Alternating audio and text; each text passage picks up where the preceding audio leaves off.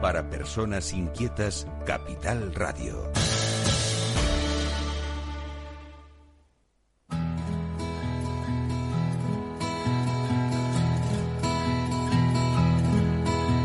Comienza la caja de Pandora. Al verte sonreír. Al verte sonreír. Un programa especialmente dedicado al mundo de la discapacidad. El niño que ayer fui. El niño que ayer fui. En Capital Radio La 10, cada semana hablamos de aquellas personas que por una causa u otra han llegado a ser dependientes. Lo presenta y dirige Paula Romero. Caen Caen mil lágrimas al mar. mil lágrimas al mar. Tú no me verás llorar. Hoy, hoy nos vamos a desplazar hasta Madrid. Ella es una persona que está muy implicada en el mundo pues, de la salud mental. Es una persona que padece un problema y, bueno, creo que tiene unas ganas tremendas de ayudar a otras personas porque creo que semanalmente, bueno, no es que lo crea, lo sé, semanalmente ayuda a, a otras personas eh, pues en situación mm, de problemática con, con la salud mental. Buenos días, Silvia. Hola, buenos días, ¿qué tal? ¿Qué tal? ¿Cómo, cómo estamos hoy? Pues muy bien, hace un día estupendo y aquí estamos en la batalla diaria. Pues Silvia, yo, yo me alegro muchísimo de poder hablar contigo porque, eh, bueno, hay muchas cosas que la mayoría de la gente desconoce dentro de, de, la, de las personas que tienen problemas de salud mental y, y creo que nos vas a abrir eh, pues esa caja de Pandora, nunca mejor dicho, mi programa se llama La Caja de Pandora, pero esa caja de Pandora que deje ver y traslucir muchas cosas que ocurren dentro de, de la psiquiatría. Pues sí, ¿Me claro. Silvia? Silvia, Sí, sí, sí, te oigo, te oigo perfectamente. Yo, yo es que me estoy oyendo mal y pensaba que tú no- tampoco me oirías a mí. Esto de, de andar haciendo el, el programa a través del teléfono resulta bastante dificultoso. Bueno, Claro. Silvia, ¿cómo, cómo nos, o sea, cuéntanos tú eh, en qué, o sea, cuál es la problemática con la que se encuentra, eh, pues, una persona cuando, cuando, eh, bueno, es cuando no es tratada como debiera eh, por, por, por, por el sistema, por así decirlo. Bueno, la verdad es que la problemática es muy grave porque eh, primero tenemos que preguntarnos que- qué tipo de sistema de salud mental tenemos en este momento, Claro. ya que es un sistema de salud mental que no está preparado para atender el sufrimiento eh, de las personas, ya que es insuficiente eh, por todos los lados. Segundo, esa insuficiencia también se muestra muchísimo más grave cuando a la hora de tener el sufrimiento no se escucha a las personas, no se escuchan sus necesidades y en vez de humanización se, se torna violento el sistema, ¿no? Se Claro. torna violento con, con una serie de abusos de los derechos humanos de los pacientes que se están degradando día a día con violencias, con personas contenidas, que es un eufemismo para hablar de cuando una persona se la ata a una cama, con coerción, con chantajes, si no te tomas la medicación te doy electroshock, y todas estas violencias, unas más sutiles y otras más, digamos, evidentes, que viven día a día las personas con problemas de salud mental, que bueno, tienen que, que ver cómo sus traumas son retraumatizados, es decir, cuando una persona con un problema de salud mental, que ya tiene un trauma de por sí, ejerces violencia contra ella, la estás retraumatizando. Y esa es la situación que tenemos. Sin duda. Pero mira, ¿y, y la ley protege la ley a estas personas? Porque da la impresión de que están abandonados de, de, o sea, de la mano de, no solamente de la mano de Dios, sino de la ley, realmente. Yo creo que la ley no nos protege, sinceramente lo digo, porque estas cosas pasan, eh, digamos, diariamente en estos momentos. Eh, ahora mismo están, hay personas atadas en nuestros hospitales, en las plantas de psiquiatría. Entonces, digamos que esto se incumple. Si pensamos, por ejemplo, en el informe de Mejorana, que es una asociación navarra sobre contenciones mecánicas, eh, el año pasado se hicieron 213 contenciones. De ellas eh, fueron una media de 20 horas por contención. Significa tener atada a 20 horas a una persona. Esto se incumple. Y si pensamos en el caso de Andreas, que murió en una planta de psiquiatría del Hospital de Gijón con una meningitis atada durante un montón de horas eh, porque tenía meningitis y nadie atendió sus problemas físicos, la contuvieron, la ataron y murió así, eh, y todavía no hay culpables ni, ni, ha, ni ha pasado absolutamente nada con ese tema, pues pensamos que no, la ley no nos protege.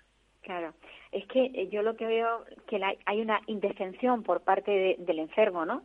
Eh, llega llega al hospital y pierde eh, toda su identidad, se convierte en algo que está allí objeto de sí, lo vamos a curar, pero ¿cómo? Medicándole y teniéndole en sujeción. Claro, porque los hospitales no están para cuidar.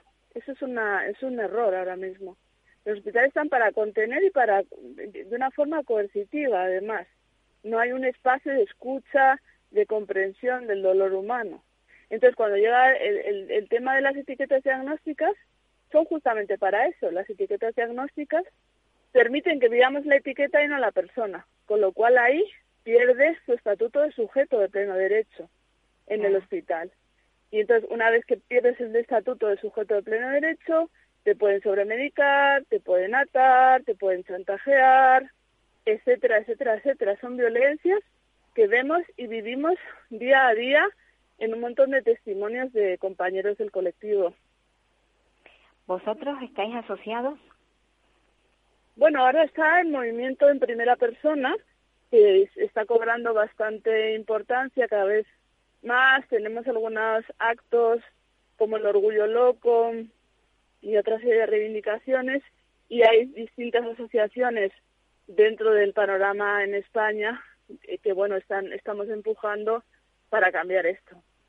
Claro, porque ahora estamos hablando de personas que lo que tienen son eh, problemas de salud mental, y, pero en realidad tienen su nivel cognitivo perfectamente cuando están fuera de crisis, pueden entender perfectamente lo que les ocurre, pueden hablar, pueden explicarlo, pero imagínate eso, extrapólalo, esas sujeciones a personas con discapacidad intelectual, con trastornos de conducta, que también tienen problemas de salud mental, evidentemente, y que son atados, pero durante todo el día y olvidados. Sí, sí, es, es tremendo, es tremendo que esto, esto esté ocurriendo en este país que se dice democrático, donde los más vulnerables están sufriendo estas violencias. Entonces creo que nos debería dar mucho para pensar, ¿no? Que cuando una persona está sufriendo, porque una persona con un problema de salud mental es una persona que sufre, y esto es lo que no ve la sociedad, ¿no? Sino que son los locos y los peligrosos, no todo lo contrario. Las personas con problemas de salud mental son cinco veces menos peligrosas que las normales, llamadas normales, porque yo no conozco todavía ningún normal, ¿no? Entonces, este, estas violencias en las que estamos sometiendo a las personas, en lugar de cuidar, de proteger, de escuchar, de, ¿no? de dar un espacio a su subjetividad, estamos ejerciendo violencia. Y se lo está haciendo desde las instituciones, que es lo más grave. Sí. Silvia, tú, tú regalas todo, o sea, regalas tiempo a, a personas que padecen algún problema de salud mental. Semanalmente acudes a, a, una unidad de terapia ocupacional y, y prestas allí tu ayuda. Mm, ¿Qué haces? Transmitir eh, la, o sea, transmitirles lo que tú has vivido, ayudarles, darles ánimos. ¿Qué es lo que haces con este apoyo? O sea, el, acudir a esta terapia ocupacional, eh, ¿para ti qué es? Yo lo que hago, básicamente, en tres centros distintos, es eh, hago unos, un acompañamiento en grupos de lectura. Organizo grupos de lectura para personas con problemas de salud mental eh, desde mi función de acompañante terapéutico y peer-to-peer, que es eh, acompañante desde la experiencia, ¿no? Entonces trato a través de la lectura de darles voz, que es lo que no se hace normalmente con las personas con problemas de salud mental, darles voz, escuchar lo que tienen que decir. porque tienen muchísimo que decir. Y cada semana me dedico a esto profesionalmente. Aprendo de ellos todo lo que me, tienen por enseñar. Entonces, la lectura es una forma de darles voz. Y a través de la literatura y a través del libro álbum, que es el que les llevo, bueno, surge la magia de, que las personas estén un poco más en sí mismas, sepan un poco más quién son, es un apoyo a la construcción de su propia subjetividad y, se ha mostrado muy beneficiosa para todos los pacientes. Y bueno, mi lucha es porque estas actividades lleguen cada día a más personas. ¿Tú, tienes, tú has sufrido, eh, eh, has tenido un problema de salud mental y has salido de él, eh, o sea, no sé si estás medicada o no lo estás, pero tienes alguien de apoyo que te ayuda, que en tu vida ha entrado alguien que, que ha podido cambiar, digamos, la estructura tuya mental y, y, y has, eh, no sé, has pasado a, a, digamos, a vivir de otra manera.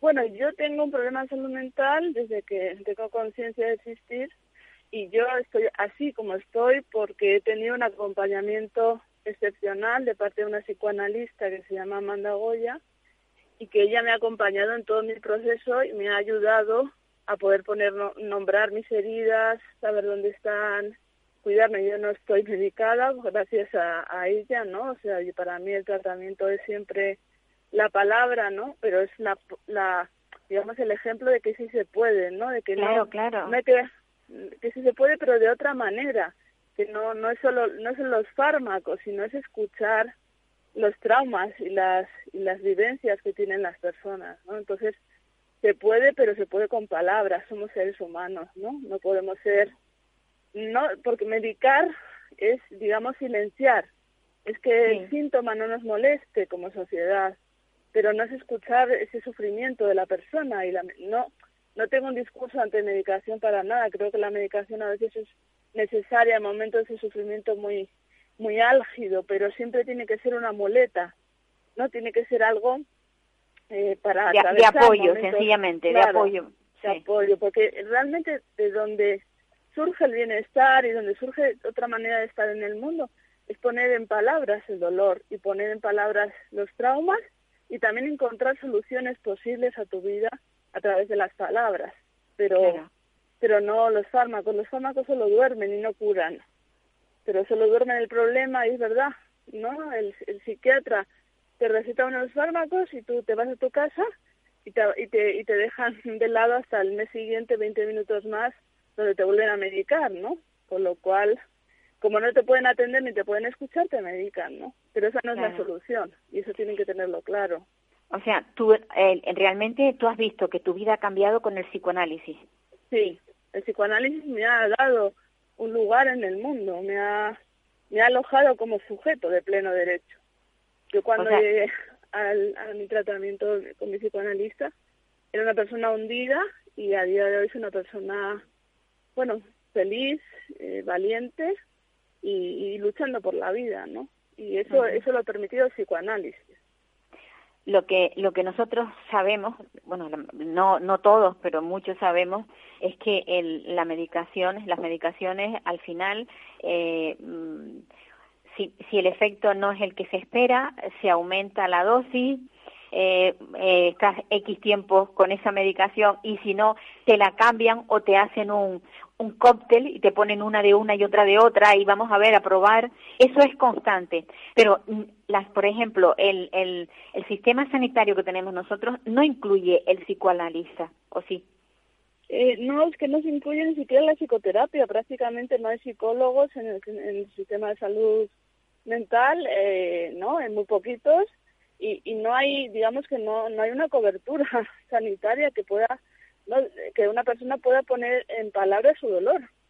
No, no, no, esa cobertura no existe. Entonces prácticamente lo que te hacen es derivarte al psiquiatra, medicarte, que te vea una vez cada un mes o dos, 20 minutos para volverte a medicar. Entonces es que tenemos que ser conscientes de que esto no es tratar un problema de salud mental.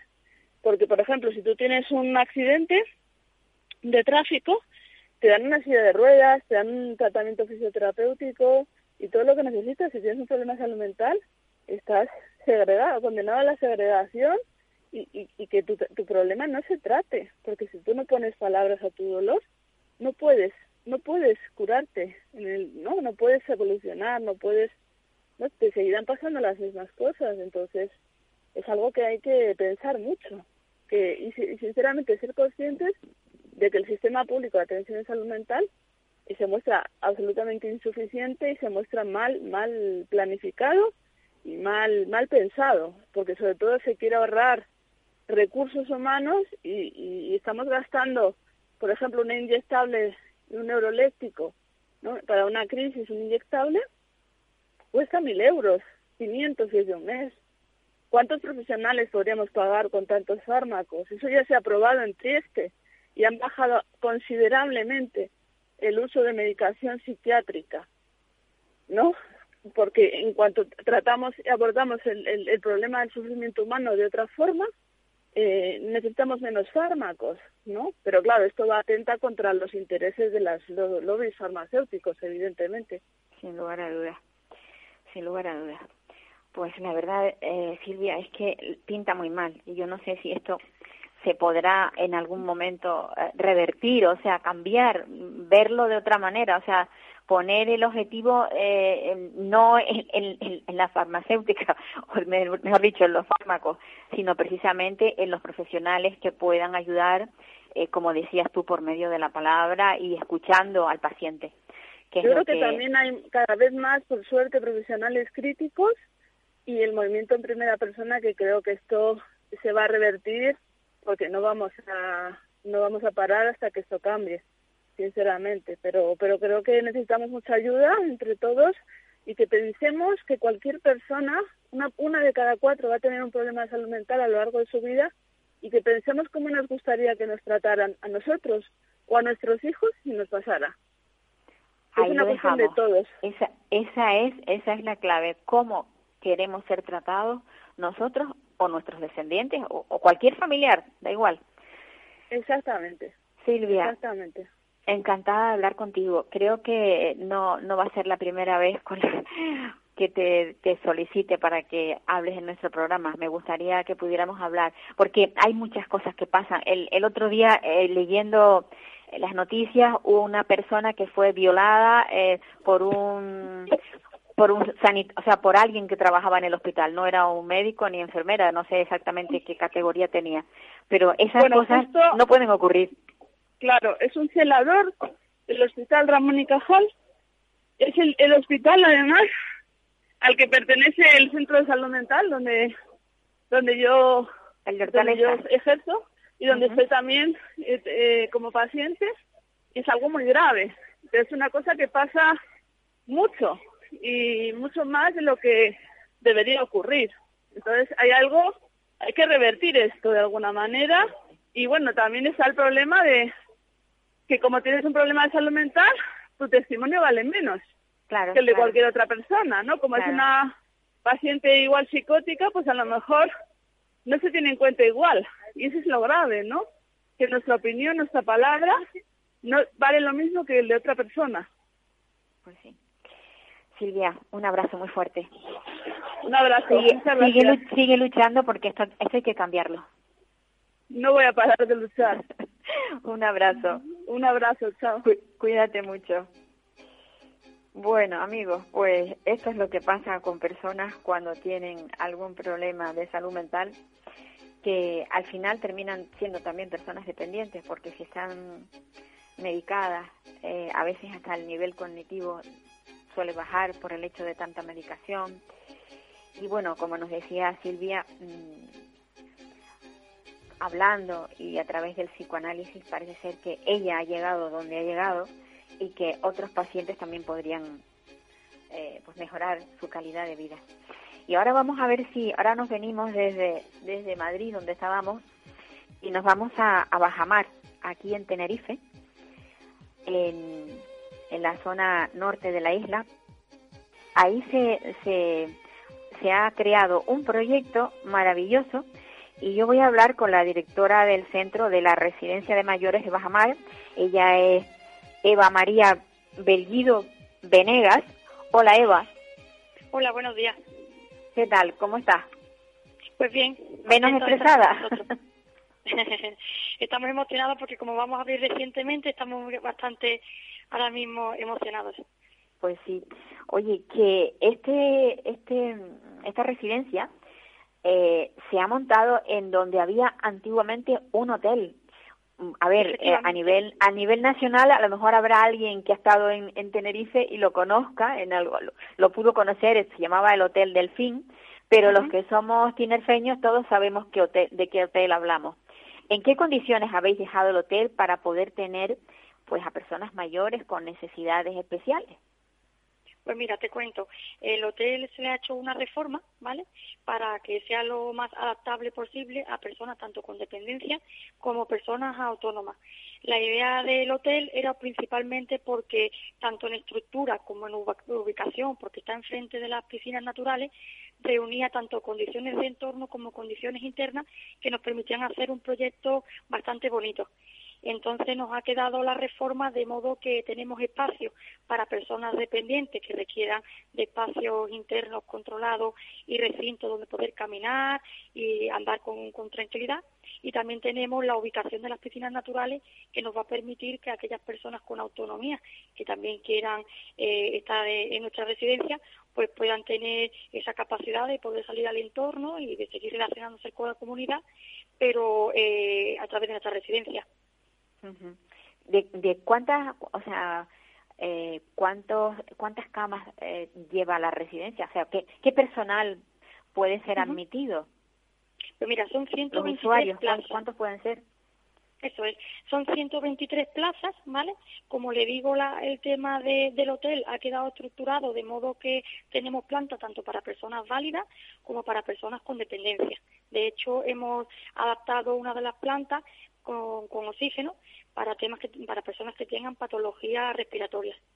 y, y, luego sí que es cierto de que las actividades y todas las terapias van ahí orientadas tanto para personas con dependencia como personas autónomas. Los servicios que tenemos, pues médicos, enfermería, psicólogos, fisioterapia, terapia ocupacional, peluquería y podología. O sea que lo tenéis completo. Van a estar de hotel realmente, ¿no? Totalmente. La estructura y visualmente eh, puede tener todavía la sensación de hotel, que también nos viene bien para quitar un poco el estigma que tenemos la residencia. Y por otro lado, sí que es cierto que la ubicación, repito, es fabulosa porque los balcones de las habitaciones mirando al mar, pues la calidad de vida que le vamos a dar a nuestros residentes creo que va a ser bastante importante. Pues sí, bueno, yo yo cuando lo, comentaba que es un hotel que está en Bajamar, eh, Bajamar pertenece a la laguna, y, y está está ubicada ya como decías tú cerca de las piscinas o sea el mar lo tienes delante o sea desde desde el hotel se ve desde la, residencia se ve el mar. Es una una sensación muy agradable o sea es es un lugar de privilegio para el que pueda estar ahí. Totalmente. Tanto los servicios como la atención pretendemos que sea de, de calidad no obstante, sí cabe decir que, que eso no va a quitar que los precios sean muy desorbitados, sino los precios van a rondar a los mismos que suele haber por la zona en el resto de residencias. Es decir, que intentamos que sea asequible tanto la calidad, la atención como la ubicación. o sea, vais a tener cocina propia, no, no va a ser de catering. Efectivamente, cocina propia, eh, servicio de lavandería también propio ¿vale? Que al fin y al cabo también garantiza un poco pues que tengamos controlado el tema de alimentación y poder individualizar dietas nutricionales a aquellas personas que por su patología lo, lo requieran. Me decías que mm, tenéis eh, habilitadas habitaciones para personas que tuvieran necesidad de pues eso, de oxígeno, o sea, tenéis un equipo médico eh, en plantilla. Efectivamente. La importancia también de nuestra residencia es que queremos estar preparados también pues, para personas que por su dependencia requieran cuidados especiales. Y entonces, para tener en cuenta este tema, hemos eh, contado con personal médico y de enfermería, auxiliares también de, enfermería y de geriatría, para la atención a este tipo de perfil de personas que requieren de una atención más sanitaria, digamos, ¿no? Oye, la, la empresa servicio, de servicios sociales Claro eh, ¿es de ámbito eh, canario o sea, o a nivel nacional? ¿Tenéis, tenéis ya experiencia? ¿Habéis abierto otras otra residencias eh, eh, similar a esta? Pues te cuento, Paula, eh, Claros, como, porque aquí en Canarias hay Servicios Sociales Claros Canarias, es la primera residencia que tenemos en la isla, pero sí que es cierto que Claros como cooperativa, en la península tiene bastante presencia desde hace ya pues casi 20 años, donde ya tenemos siete residencias en la península, llevamos servicios de ayuda a domicilio, también tenemos centro de atención temprana, es decir, somos una cooperativa que nos dedicamos al ámbito sociosanitario y por tanto, mm, aunque aquí en Tenerife es el primer proyecto, ya en experiencia pues son muchos los años que creo que nos avalan. La empresa me dice que eh, también tiene atención temprana, o sea que trabajáis con niños con discapacidad. Efectivamente, sí. En la península tenemos un par de centros de atención temprana, que el proyecto salió hace unos años y en diferentes municipios lo estamos llevando a cabo. Ajá. O sea que no podríamos descartar que viendo las necesidades que hay en Canarias, eh, podáis entrar eh, también en ese sector. Efectivamente, una de nuestras ideas pues era empezar con este proyecto, ver qué grado de, de, recepción tuviera en la isla y a raíz de ahí pues comenzar un poquito nuestra andanza aquí en Tenerife, que sabemos que también hace mucha falta este tipo de recursos, ¿no? Recursos de residencia, también nos están demandando mucho plazas de centro de día, que también estamos replanteando si no en futuro quizás también pues ese recurso fuera necesario y, quizá hasta incluso podamos llegar a implantarlo. Nos vamos, le vamos a poner mucho cariño y aplique a este proyecto de la residencia, pero que en el futuro, cuando estemos un poco más asentados, no descartamos la idea. Pues sí, la verdad que sería estupendo porque las necesidades que hay aquí son muchas. Hay mucha esfera. porque bueno porque hay en, en, en, cuanto a personas mayores ya sabemos todos vamos a llegar a, a, ser mayores y vamos a necesitar cuidados pues atenciones especiales porque el que no llega ya sabes que se ha ido antes. Pero está claro que teniendo esa necesidad pues el que el que haya empresas que monten o sea que, que creen estos proyectos pensando en los mayores está muy bien. Yo bueno como aún no habéis eh, inaugurado no sé estáis esperando a a qué exactamente. Pues mira te cuento justo ya podemos decir que estamos abiertos al público, ¿vale? Por tanto, todas aquellas personas que estén interesadas en visitar las instalaciones porque lo necesiten para corto plazo o para largo plazo sin ningún tipo de compromiso, puede llamarnos, concertamos una cita porque por tema de COVID así no lo requieren, visitar las instalaciones, hablamos de los precios, de las actividades y terapias que llevamos a cabo, con la idea de que uno que nos conozca y dos que quien lo requiera y lo necesite pues que pueda contar con, con nosotros. Bueno, tú sabes, eres consciente de que esto no solamente va a beneficiar a las personas mayores, sino que va a dar trabajo también a, unos cuantos eh, profesionales canarios. Efectivamente.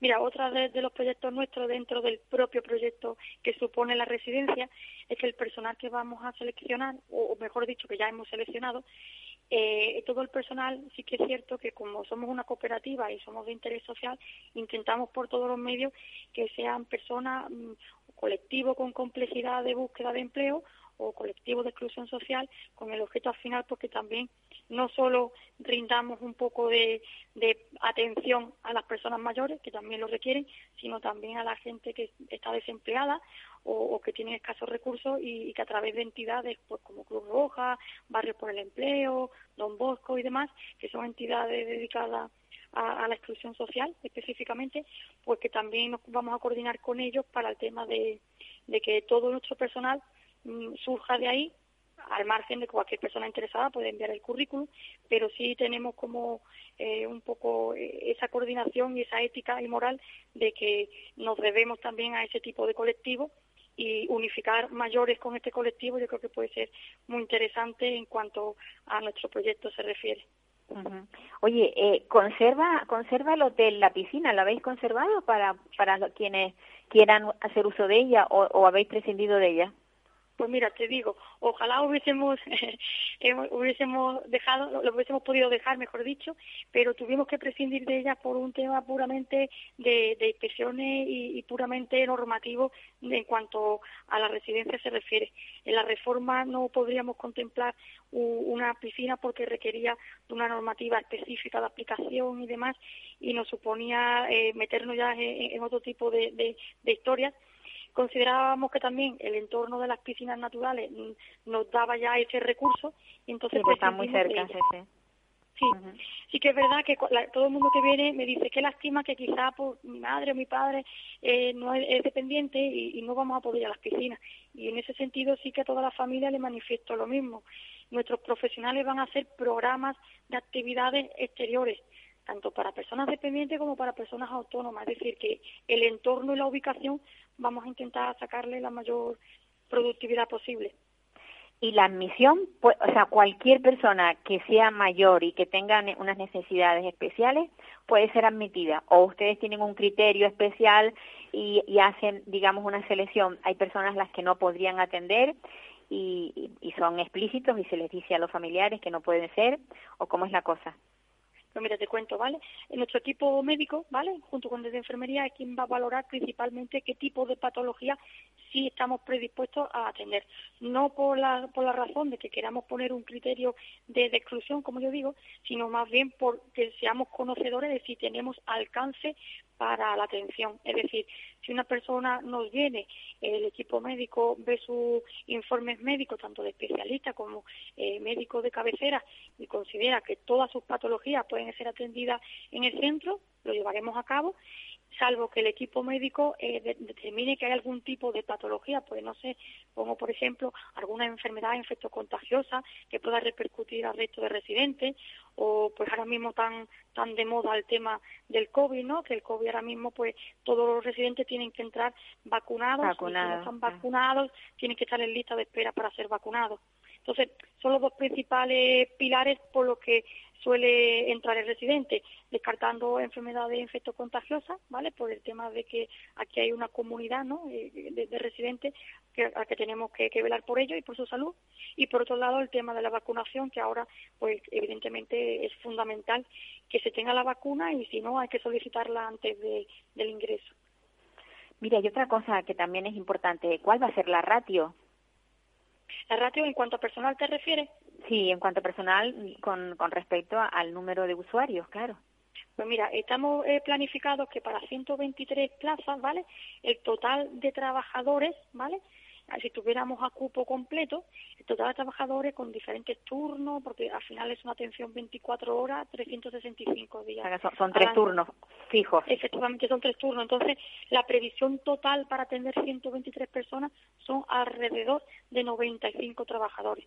Por tanto, la, implicación diaria de atención está bastante cubierta en cuanto a médico, presencia de médico, presencia de enfermería en tres turnos, presencia de equipo de auxiliar en tres turnos, presencia de fisioterapia por la mañana por la tarde, presencia de terapia ocupacional. O sea que diariamente hay presencia constante, ¿vale?, en la atención a, los residentes.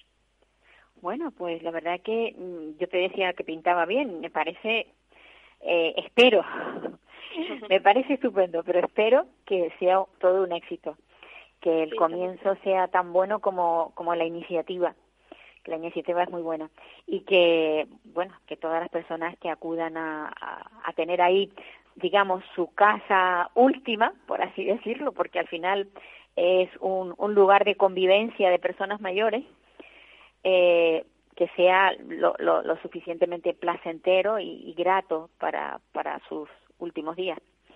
Eva, muchísimas gracias por, bueno, por formar parte del proyecto y por haber accedido a, contarnos eh, este y, y, bueno y a ver cómo a ver si nos vemos vale Paula pues no me puedo despedir sin decir antes que gracias por darnos voz gracias por dejarnos este huequito que tanta falta hace y, y, gracias por la labor que hacéis que al final definitivamente la dependencia es un sector grande e importante que no se suele dar mucha luz y, vosotros ponéis vuestro granito de arena y, es de admirar y, de tener en cuenta. Muchas gracias. Lo, procuramos. Un abrazo. Y suerte. Suerte. Gracias. Pues amigos, tenemos una residencia más aquí en, en Tenerife, en Bajamar. Ya, ya lo he contado, ya lo he dicho. Eh, es un lugar idílico porque la verdad es que es muy bonita, es una zona muy agradable y ahí puede, pues pueden las personas mayores eh, pasar sus días felices viendo el mar y, disfrutando. Y sobre todo con una buena atención, que como ya nos ha dicho la directora del Centro Residencial de Mayores Bajamar, una atención muy buena. Y ahora nos vamos a centrar en algo mm, que estamos muy preocupados, porque llevamos más de un año con esta preocupación. Una preocupación que, que nos lleva, o me ha llevado a, a querer contactar con, con una, una médico Mm, ella es Mercedes Coello, que es la gerente del Hospital de La Palma y es una persona que está muy implicada en todos los temas sociales. Buenos días, Mercedes. Buenos días. Bueno, yo yo cuando te comenté que me gustaría hablar contigo mm, acerca de la de la COVID, es que mm, hay una cosa que la mayoría de la gente no no tiene claro, aquello de lo que es la COVID persistente. Explícanos realmente qué es lo que es y por qué tenemos que estar preocupados, no solamente de adquirir la, enfermedad, sino de que nos queden esas secuelas. Bueno, pues eh, la COVID persistente es una entidad o un síndrome que eh, obviamente se desconocía, porque si ya se desconocía per se la, la COVID, eh, pues ha tenido que pasar tiempo para darnos cuenta de que había personas que por lo que quiera que fuera le persistían los síntomas y es un síndrome que se caracteriza porque eh, los síntomas que presentan eh, en su infección inicial pues perduran a lo largo del tiempo. Eh, y no está relacionado nunca con la gravedad de la infección inicial, por lo que hay pacientes leves, tanto leves como graves y hospitalizados que han llegado a presentar una COVID persistente. Y esto le puede pasar a personas jóvenes, porque es que la mayoría de las veces la gente cree que yo como soy joven puedo hacer lo que quiera, yo por mí va a pasar de forma leve, no me voy a morir, pero esas personas pueden ser las que puedan adquirir la, la, persistencia. Sí, efectivamente así es. El COVID persistente en concreto es un 5% del total de, de todos los COVID. Eh, y son, eh, hay más, ya se sabe que hay más entre mujeres que en hombres. Y que uno de los factores de riesgo es ser mujer y joven. Caray. O ser asmática. Eh, o sea, y también el sobrepeso, que ya de por sí es un, factor de riesgo para la propia COVID, pues también eh, contribuye a, que adquieras una, una COVID persistente. Claro, es que además estamos viendo, eh, pasamos de un problema sanitario a un problema social. Sí, porque eh, en realidad lo que sabemos es lo que está ocurriendo hasta ahora, un año y poquito después, pero no sabemos lo que va a ocurrir dentro de dos años, qué va a pasar dentro de tres, si pueden evolucionar eh, o, desaparecer, hacia desaparecer, o pueden evolucionar hacia más gravedad y más deficiencia. Hay gente que lo ha pasado muy, muy mal y, continúa pasándolo mal, que lleva mm, mm, hasta meses con, con los síntomas eh, que pueden ser de todo tipo, o sea, desde cansancio, malestar, debilidad, hasta digestivos, respiratorios, de todo tipo. Tenemos que preocuparnos. Bueno, yo yo eh, creo que muchos muchos piensan que una vez que estemos vacunados eh, que, la, que la población esté totalmente vacunada, que no sé cuándo será, porque esto va, va, va para rato, ¿no? Eh, que quizás ya eh, esto mm, va a desaparecer y ya nos vamos a inmunizar todos.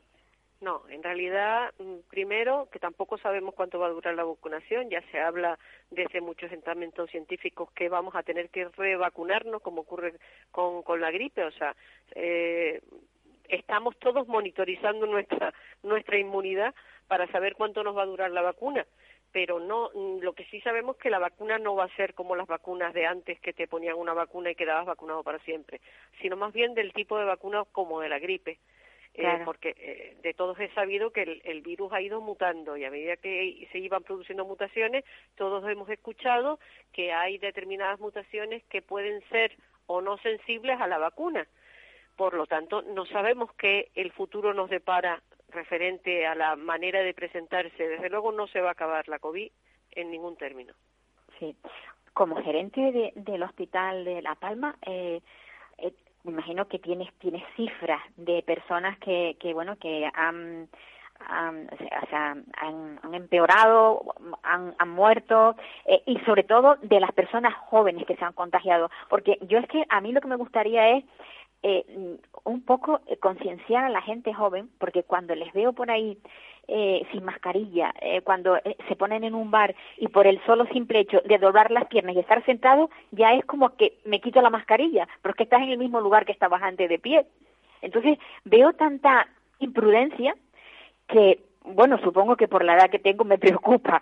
Eh, ¿qué, qué, qué podemos hacer con toda esta gente?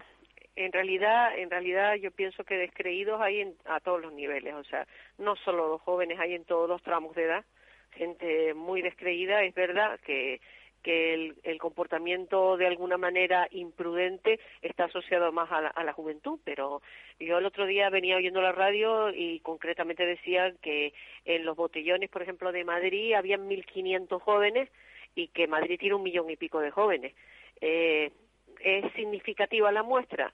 No, pero esa, esos 1.500 jóvenes pueden dar lugar a muchos, muchos brotes. Efectivamente, o sea, no nos engañemos. Eh, esto no se ha acabado, eh, los comportamientos imprudentes y la falta de sentido común pueden dar lugar a que esto se, se o sea, date cuenta que una manera de, de, de, ver lo que está pasando es una isla como esta que tiene 84.000 habitantes, siempre hemos estado en pocos casos, rondando Sí. los pocos casos, pero tenemos eh, personas que se mueven entre islas y por lo tanto el, el COVID va y viene. O sea, cuando ya tenemos siete, ocho casos, de repente aparecen dos y empiezas a buscar. Ah, es que tiene, eh, eh, la mujer eh, va y viene porque trabaja en Tenerife. O, eh, o casos así por el estilo, o docentes que se mueven entre islas porque tienen a su familia en otra isla. Eh, esto es así. Y, y, hemos logrado mantener a raya la, la pandemia en, en, menos siempre desde hace mucho tiempo de, de de 10 casos, pero hubo un fin de semana en el que se como consecuencia de estas imprudencias eh, hubieron dos brotes, uno los dos de carácter intrafamiliar y llegamos incluso a tener 30 casos. Volvimos a bajar y estamos otra vez por debajo de 10, pero por lo que mmm, por el movimiento que está teniendo la pandemia, eh, yo creo que igual a cero cero no nos vamos a colocar eh, más nunca porque seguirá momento, habiendo sí. gente que va y que viene y gente que no se vacuna y gente que, que bueno, que de alguna manera no está contribuyendo a, al, al, a la, al tratamiento global de, de la pandemia que es eh, evitar el movimiento o, o, la, o, la, o, las situaciones de riesgo, que normalmente son permanecer más de 15 minutos con una persona sin mascarilla. Y esto cualquiera de los que nos están oyendo, mientras desayunan con los compañeros de trabajo, lo hace. Claro, ahí está uno, uno de los de los focos sí, sí. que pueden que pueden contagiar. ¿Tú crees que tú siempre has sido muy crítica? ¿Tú crees que lo estamos haciendo bien? Me refiero ya a nivel a nivel administración, ¿se está haciendo bien? ¿O habría que hacer algo? Yo pienso, sinceramente, que lo hemos hecho todo lo bien que hemos podido con los medios que hemos tenido y que bastante bien que lo hicimos y lo seguimos haciendo. O sea, eh, no se puede tensionar más al sistema sanitario de lo que ya lo ha estado. Eh, mm, date cuenta que era una cosa que eh, por inesperada nos quedó a todos demasiado demasiado grande. No sabíamos cómo tratarlo. O sea yo yo y todos eh, que los que hemos estudiado medicina estudiamos medicina preventiva en, al final de la carrera y realmente eh, para con toda sinceridad era una asignatura que a mí me encantaba me apasionaba porque me gustaba lo relacionado con las epidemias pero era bastante María. Quiero decir que no era algo que uno se planteara como muy en serio, porque era como algo que pertenecía al pasado. Claro. Ya lo teníamos superado. puesto en auge, claro. Claro. claro.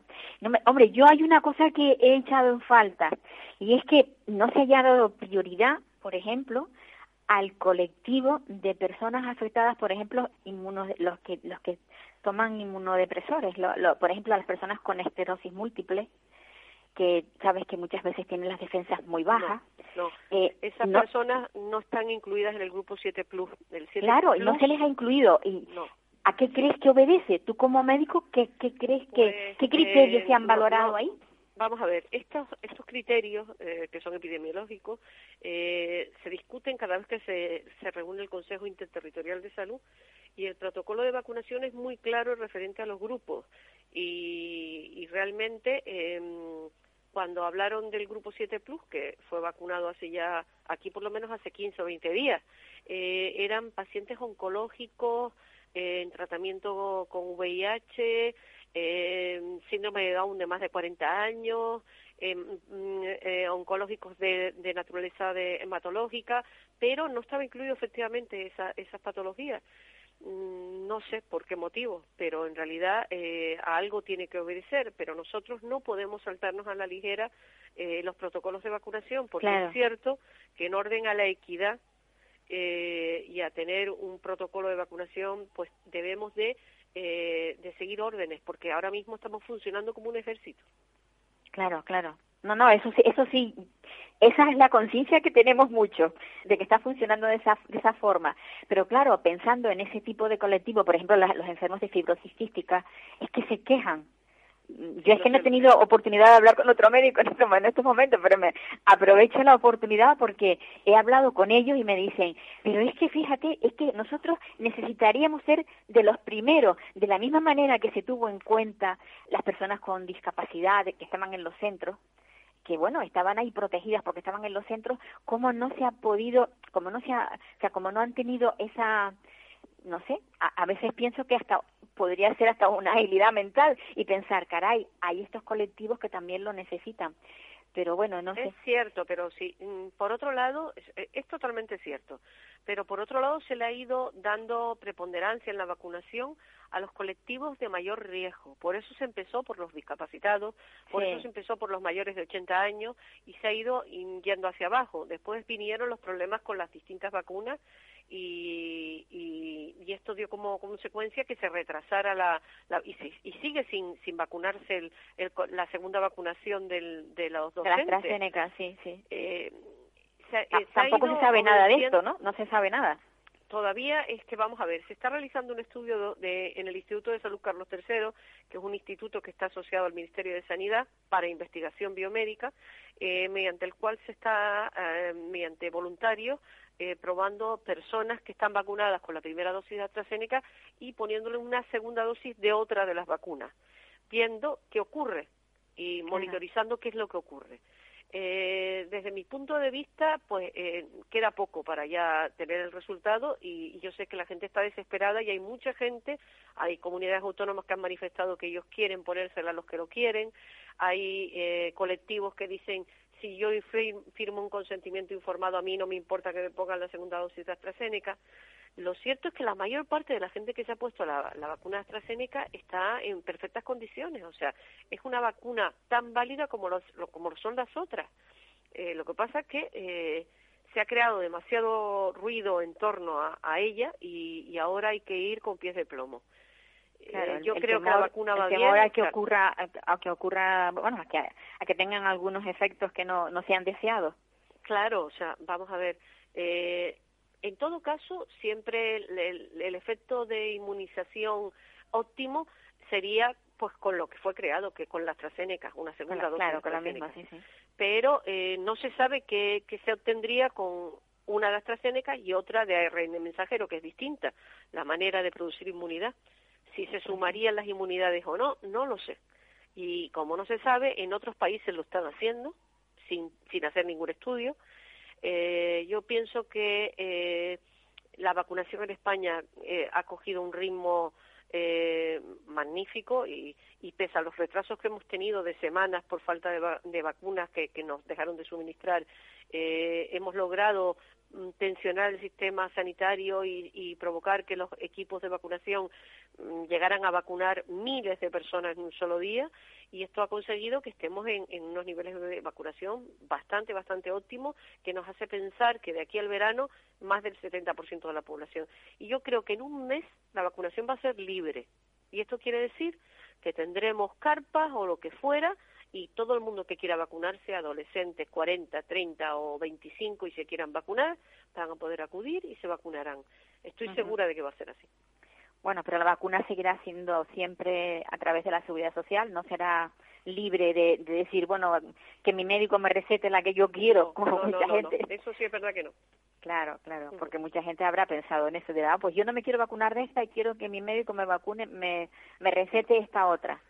Con todos mis respetos, eh, a ver, bueno, esto me ha pasado a mí, me imagino que a todos los que nos están oyendo. Yo no quiero llamar a nadie ignorante, pero, pero yo pienso que que los que tienen estudios médicos son los capacitados para, Para poder, una sí. vez analizados los, los estudios médicos en sí, eh, saber qué, en, qué es lo que proporciona una vacuna o no. Ninguno de nosotros eh, preguntamos cuando éramos pequeños, cuando nos vacunaron de la viruela o del tétano o de la toferina, eh, ¿Qué si esto nos iba a provocar efectos secundarios, ¿no? Sí, sí, sí, sí. Sin lugar a dudas.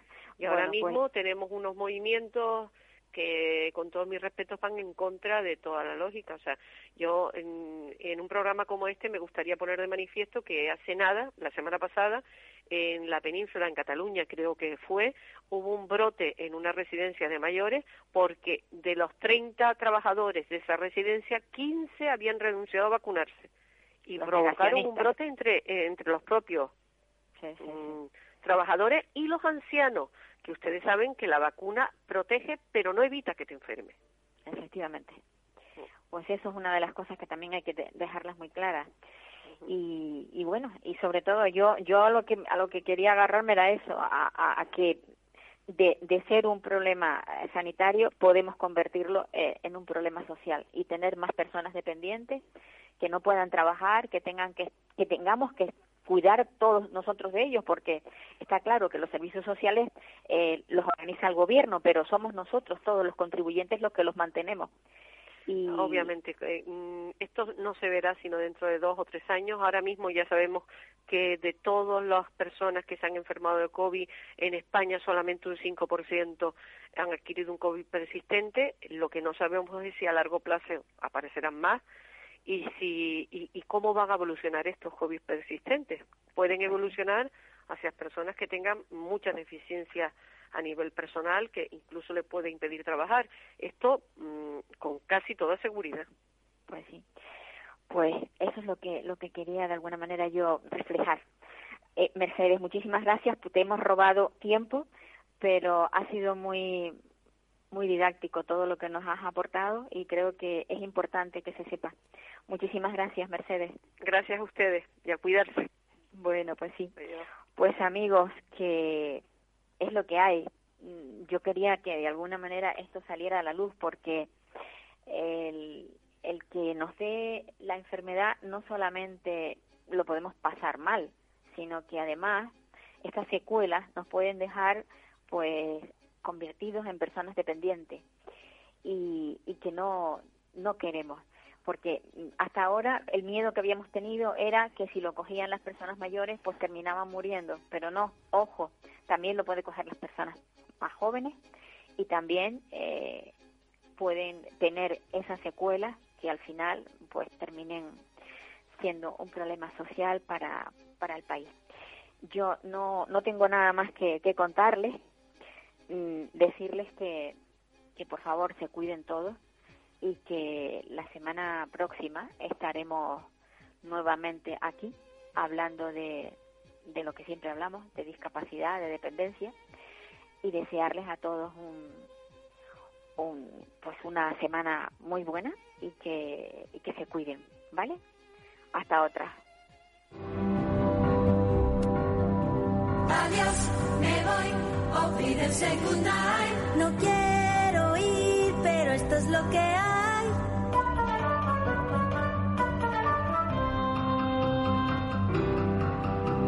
Adiós, me voy, olvídense nadie. Adiós, adiós, a usted, usted y usted.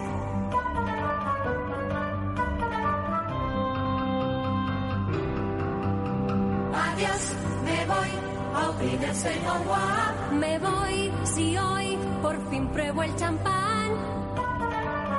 ¿Puedo? No,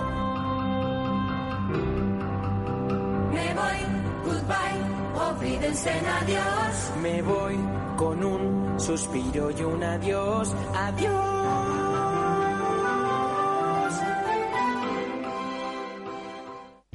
Para personas inquietas, Capital Radio.